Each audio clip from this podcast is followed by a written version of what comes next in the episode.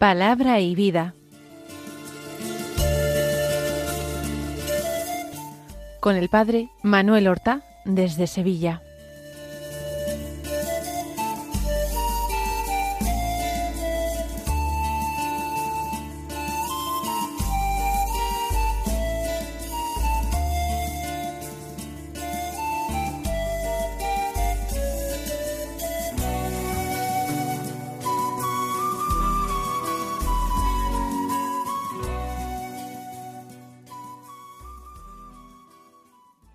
En el nombre del Padre y del Hijo y del Espíritu Santo. Amén. Alabados sean Jesús y María.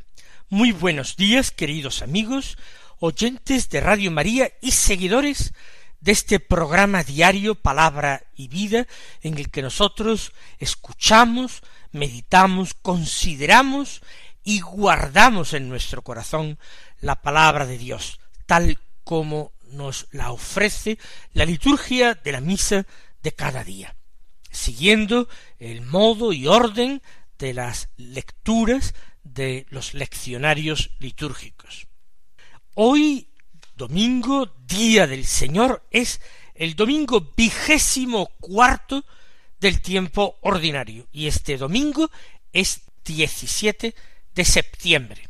Vamos, sin más preámbulo, a escuchar la palabra de Dios. Recuerden siempre que como norma la primera lectura de la palabra de Dios del Antiguo Testamento suele estar en estrecha relación o como ilustración del Evangelio, mientras que la segunda lectura, la epístola, suele eh, quedar un poco eh, fuera del tema principal de las otras dos lecturas.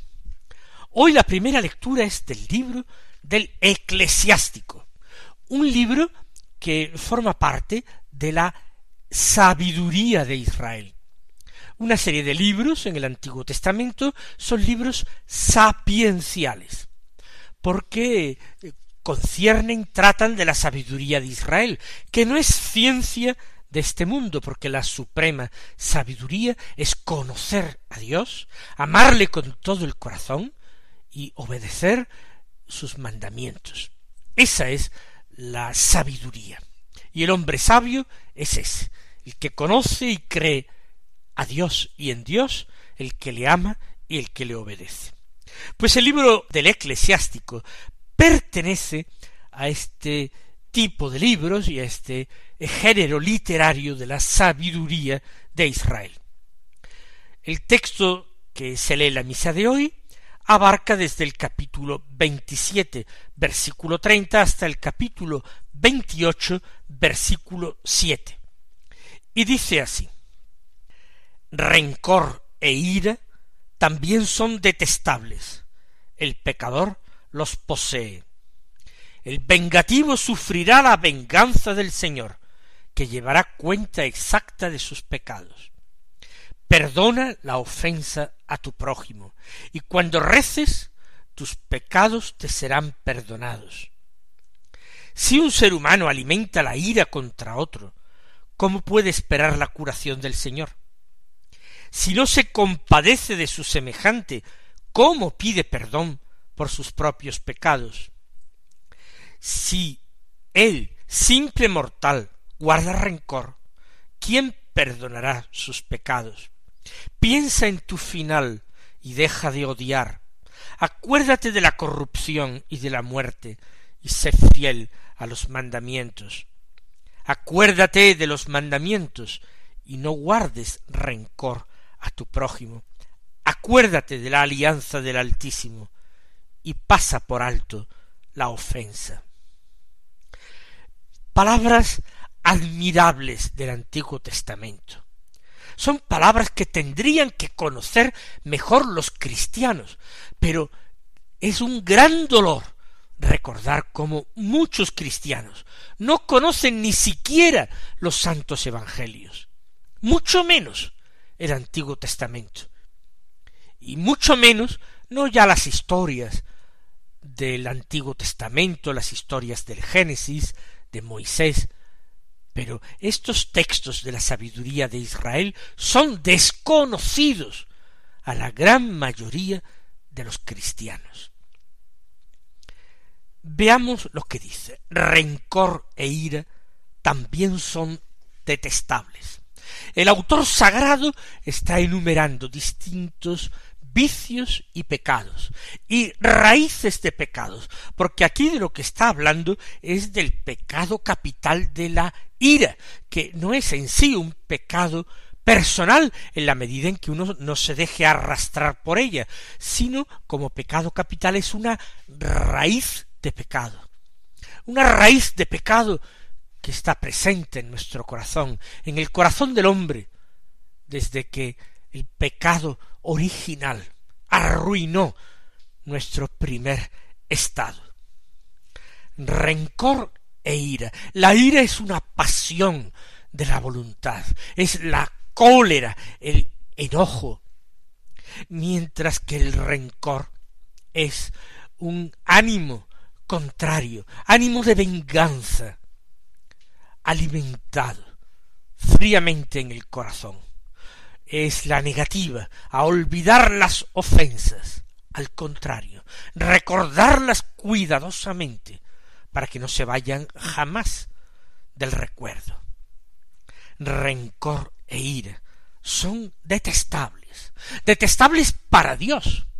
En primer lugar, hacen daño al hombre que las padece, el hombre que se deja llevar sin control de la ira, y el hombre que en silencio, con frialdad y calma, alimenta el rencor, sufre extraordinariamente, lleva en sí un germen de amargura y de descontento.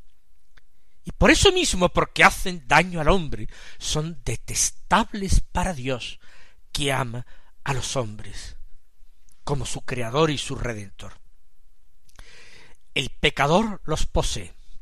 El hombre pecador no hace nada para luchar contra el rencor o la ira. Por eso es pecador, porque prefiere seguir los apetitos de su corazón más que la ley de Dios y los mandatos de Cristo, que en sus bienaventuranzas dijo Dichosos los que trabajan por la paz, porque ellos serán llamados hijos de Dios. Dichosos los mansos, porque ellos poseerán la tierra. Dichosos los misericordiosos, porque ellos alcanzarán misericordia. El hombre pecador desoye a Cristo, desoye las bienaventuranzas y sigue el camino de la ira y del rencor. Sigue diciendo el autor sagrado, sigue diciéndonos Dios a través del autor sagrado. El vengativo sufrirá la venganza del Señor, que llevará cuenta exacta de sus pecados. El que guarda en su corazón un ánimo de venganza, quien planea venganza, que no tenga absolutamente la más mínima esperanza de salir indemne del juicio de Dios. El vengativo sufrirá venganza del Señor. Jesús nos lo advierte, no tenemos excusa. Vosotros tenéis que tratar a vuestro prójimo como desearíais ser tratados. Si queréis ser tratados con indulgencia, si queréis ser perdonados de vuestras ofensas, de vuestros pecados, hasta de vuestros crímenes, tenéis que perdonar plenamente en el corazón. Si no, el Señor va a llevar cuenta exacta de nuestros pecados, y eso es terrible, caer un día en las manos de Dios, cuando nosotros no hemos sido misericordiosos. Perdona la ofensa a tu prójimo y cuando reces tus pecados te serán perdonados. Fue también una promesa y un compromiso de Cristo Jesús en el Evangelio. Él empeñó su palabra. Perdonad y seréis perdonados. Por eso, en más de una ocasión, en este programa, yo he recomendado, sobre todo, a las personas escrupulosas, a los que no se sienten nunca contentos con sus confesiones, a los que piensan que no confesaron bien, que olvidaron los pecados, o los ocultaron o medio ocultaron. Yo siempre les recomiendo, perdonad de corazón todas las ofensas recibidas, rezad incluso por los que la naturaleza os invita a odiar. ¿Por qué? Porque el cielo y la tierra pasarán, dice Jesús, pero mis palabras no pasarán, se han de cumplir. Y él se comprometió, perdonad y seréis perdonados. Ahí desaparecen los escrúpulos y las angustias y el temor de no haberse suficientemente arrepentido y el temor de no haber cumplido bien la penitencia y el temor de no haber confesado bien los pecados. Tú perdona las ofensas, dice ya el Antiguo Testamento, a tu prójimo y cuando reces tus pecados serán perdonados. ¿Nos habrá mentido acaso Dios? No, que Él cumplirá su palabra. Si un ser humano alimenta la ira contra otro, ¿cómo puede esperar la curación del Señor? E, esa enfermedad terrible, ese cáncer que devora su alma, terminará con él. No puede esperar esa curación y sanación quien está alimentando una enfermedad espiritual mucho más terrible que cualquier enfermedad corporal. Si no se compadece de su semejante, ¿cómo pide perdón por sus propios pecados? Es imposible que lo reciba ese perdón si él no está dispuesto a perdonar. Por eso el Señor, en la oración que nos enseña, que es modelo y norma de toda oración, el Padre nuestro, nos enseña a pedir perdona nuestras ofensas o perdona nuestras deudas como también nosotros perdonamos a los que nos ofenden o perdonamos a nuestros deudores. Así pues, nadie puede esperar perdón de sus pecados si no se compadece de su semejante. Si el simple mortal, un ser humano, guarda rencor, ¿quién perdonará sus pecados? Abunda en la misma idea. Piensa en tu final y deja de odiar. Acuérdate de la corrupción de la muerte y sé fiel a los mandamientos. El autor sagrado, o como ya hemos dicho, Dios a través del autor del libro del eclesiástico, nos está invitando a pensar en nuestra propia muerte, en la corrupción del sepulcro, en que aquí en la tierra no estamos para siempre y que nuestra vida al final resulta ser mucho más breve de lo que nos imaginábamos cuando éramos jóvenes. Piensa en tu final y deja de odiar. El recuerdo de la propia muerte apaga las llamas de la ira. Que lo ponga en práctica, que siga este consejo. Quien todavía dice que a pesar de todo le resulta muy difícil perdonar ciertas ofensas, que piense en su final, que piense en su muerte, en su corrupción. Ya verá cómo es fiel a los mandamientos. Acuérdate de los mandamientos, continúa diciendo el texto, y termina con ello. Y no guardes rencor a tu prójimo, acuérdate de la alianza del Altísimo, y pasa por alto la ofensa. Será porque el Señor no nos lo haya dicho suficientemente claro. Será porque el Señor no nos lo haya repetido muchas veces. ¿Será que el Señor olvidó decirlo en el Nuevo Testamento o en el Antiguo Testamento?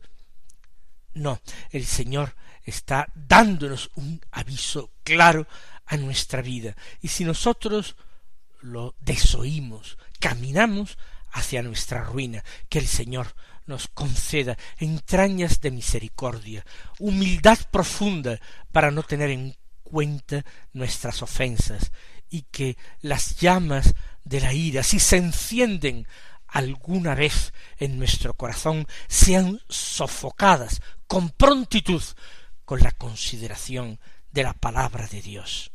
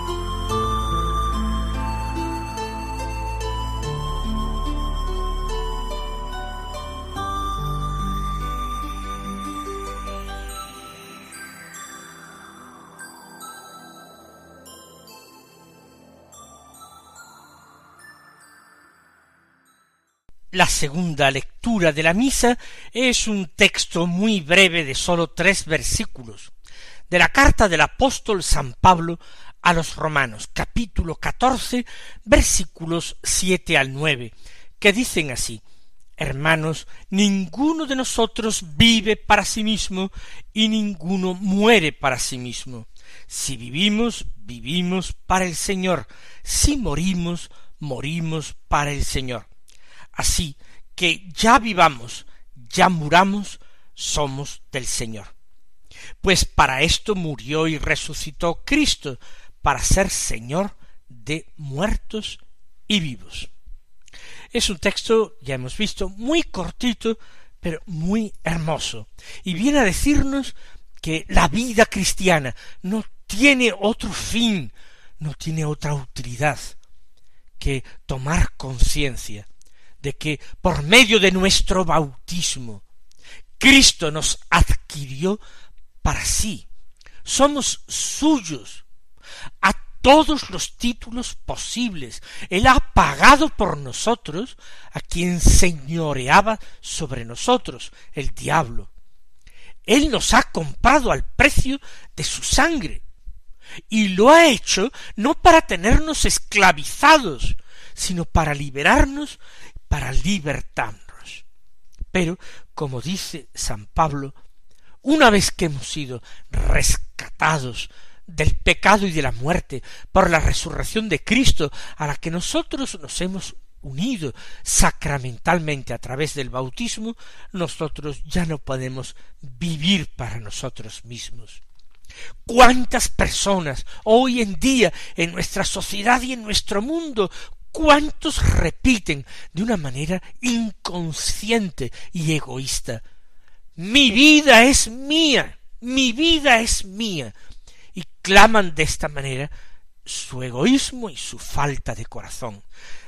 Proclaman su miopía espiritual, su auténtica ceguera. Ninguno vive para sí mismo. Ninguno de los miembros de la comunidad cristiana puede vivir para sí mismo y ninguno de nosotros muere para sí mismo. Vivimos para el Señor.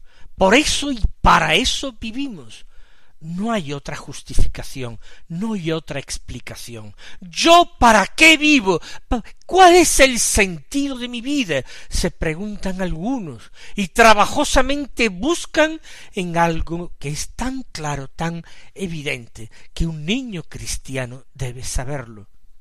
Si vivo, vivo para el Señor. Si muero, muero para el Señor. Nos lo dice la palabra de Dios y nosotros nos partimos la cabeza y nos debatimos en medio de angustias y complicaciones. Si vivimos, vivimos para el Señor. Si morimos, morimos para el Señor. Así que saca como conclusión Pablo que ya vivamos, ya muramos, somos del Señor. Vivimos si Él quiere que vivamos para que le demos una mayor gloria, para el bien de nuestro prójimo, porque nosotros debemos hacerles el bien, enviados como somos de Dios. Y si morimos también es para mayor gloria. Celebramos muchas veces ayer mismo la fiesta, las fiestas en la iglesia de santos mártires. Ellos murieron por el Señor, para el Señor, y en vida y en muerte atestiguaron que eran del Señor, y como eran del Señor, Él podía hacer lo que quisiera con ellos, podía disponer de sus vidas y de sus muertes. Porque, dice San Pablo, por eso, para esto, murió y resucitó Cristo, para ser Señor de vivos y muertos. Para eso derramó su sangre en la cruz, para adquirirnos. Para eso nos habla el corazón cada día, nos habla a través de la palabra de la Escritura, nos habla en la oración, nos consuela y nos alienta, nos tranquiliza, da el sentido a nuestra vida, que angustia a tantos hombres que se creen carentes de él. Para esto murió y resucitó Cristo, para que seamos suyos, para darnos sentido, para que nuestra vida y nuestra muerte tengan sentido. Por eso el Cristo es Señor de muertos y vivos, es el primogénito de entre los muertos, es el Señor de toda la creación, es nuestra alfa y nuestra omega, es el principio y el fin, y sin Él nosotros estaríamos viviendo en un mundo de oscuridad, viviríamos sumergidos en tinieblas. Sin Él todo es triste, todo es feo, todo nos es motivo de angustia y de temor. Bendigamos al Señor y démosle gracias por su vida y por su muerte. Y ya, mis hermanos, no hay tiempo ni siquiera para leer rápidamente el Evangelio. Es de San Mateo del capítulo dieciocho, los versículos veintiuno al treinta y cinco, un largo texto que contiene por una parte la pregunta de Pedro a Jesús de cuántas veces tiene que perdonar a su hermano si le ofende, hasta siete veces se dice, y la enseñanza de Jesús acerca del perdón termina con la parábola del deudor implacable. No te digo siete veces, dice Jesús a Pedro, sino setenta veces siete. Es decir, tienes que perdonar siempre, siempre, como Dios mismo perdona, porque nuestro modelo, tantas veces lo hemos repetido, no es otro, sino el mismo Dios. Mis queridos hermanos, que tengáis un buen y santo domingo, el Señor os bendiga y hasta mañana si Dios quiere.